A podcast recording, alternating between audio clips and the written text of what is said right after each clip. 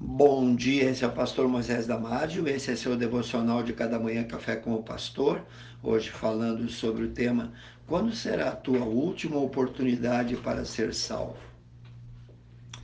Uma noite, três jovens foram para uma igreja pequena onde um pastor promovia uma série de cinco dias de conferências. Aquela seria mais uma noite evangelística. Já no início do culto, os jovens entraram, se assentaram no fundo da igreja. O título do tema da mensagem naquela noite era Ninguém tem que ir para o inferno. Durante a pregação, um dos adolescentes caiu em convicção do Espírito Santo e entendeu que ele era um pecador perdido, que precisava aceitar Jesus como Salvador. Depois da sua mensagem, o evangelista fez então um apelo fez um convite para aqueles que quisessem aceitar Jesus como Salvador, para que eles viessem à frente. O pregador podia ver que Deus estava lidando, trabalhando no coração daqueles jovens que estavam lá no fundo da igreja. Então ele andou pelo corredor até onde um estava e estava chorando. Os outros dois estavam lá provocando, fazendo pouco caso mas aquele garoto estava lá convicto do Espírito Santo. O evangelista tomou o jovem pela mão e disse: Filho, venha, dê a sua vida agora mesmo para Jesus. Deus está falando com você. O garoto convicto disse: Eu sei, pastor, eu sei, pregador, eu sei que ele está. E ele começou a ir para o altar. Então um dos seus amigos tocou nas suas costelas e sussurrou: mulherzinha. Então o rapaz parou, olhou para o pregador e disse: Bem, eu não vou hoje à noite, eu volto outro dia, talvez amanhã, mas você fique orando por mim, pregador. O evangelista se virou e voltou sozinho pelo corredor em direção ao altar. Aqueles três jovens correram para fora da igreja, batendo a porta com força. As pessoas podiam ouvi-los lá fora, rindo, zombando, enquanto entravam no carro e saíam na disparada. Havia um trilho que passava atrás da igreja. A cidade era uma cidade pequena e todos naquela área sabiam que o trem de passageiros passava toda noite por ali. Ele não parava, apenas passava pela cidade. Bem, ninguém sabe por certo o que aconteceu ou o que aqueles garotos estavam pensando naquela hora.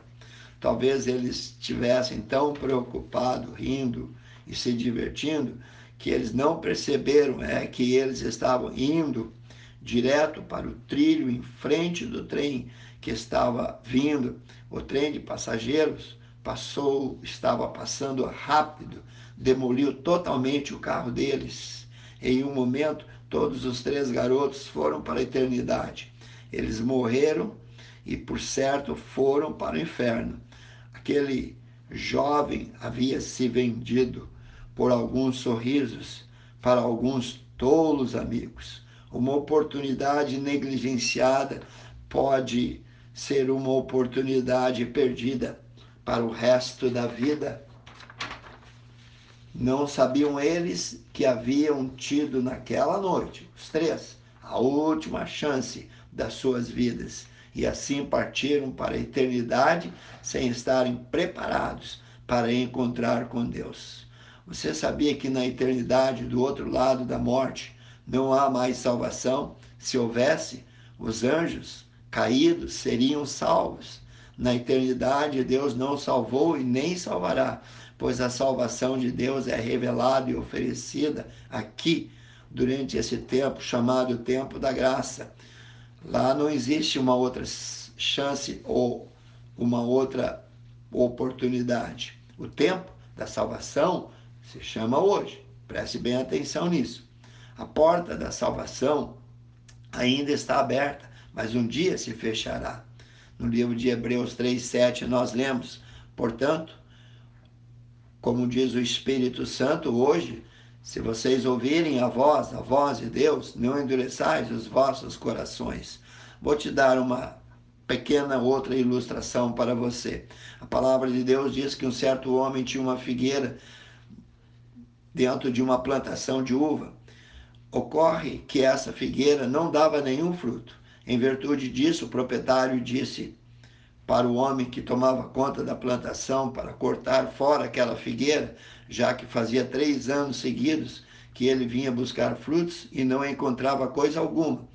Além disso, aquela figueira estava tirando a força da terra, sem produzir absolutamente nada. O empregado então pediu para o patrão deixar a figueira por mais um ano. Ele iria afofar a terra em volta dela e colocar bastante adubo. Caso ela, depois disso, continuasse não dando frutos, então ele mandaria cortá-la. Vamos ver melhor a aplicação desse texto nas nossas vidas. Note que o proprietário disse que há três anos que ele procurava frutos e não encontrava nada. Disse então ao empregado que aquela árvore era improdutiva, estava tirando a força da terra, que poderia sim ser substituída por outras dispostas a dar frutos. Bom, Deus espera que todo homem dê frutos. Aprendemos que Deus mesmo nos plantou aqui, não estamos aqui por acidente. Entenda que Deus está sempre disposto a dar uma segunda oportunidade, mas há limite. Ela não estará disponível para sempre. O prazo determinado para aquela figueira seria de um ano. Se decorresse mais tempo e não desse frutos, então ela já deveria ter sido cortada. Sendo assim, cabe a reflexão. Pergunte a si mesmo: eu estou ocupando um lugar inutilmente? Qual ainda seria o tempo de Deus disponível para mim? Que Deus te abençoe. Precioso Deus eterno Pai, abençoe cada família, cada um, cada jovem amigo ou criança que ouviu esse devocional. Ajude cada um a meditar sobre a importância do tempo. Pai, abençoa, estende as tuas mãos. E eu te peço isso no precioso nome de Jesus. Amém. Se você gostou, passe adiante. Eu te vejo no próximo Café com o Pastor.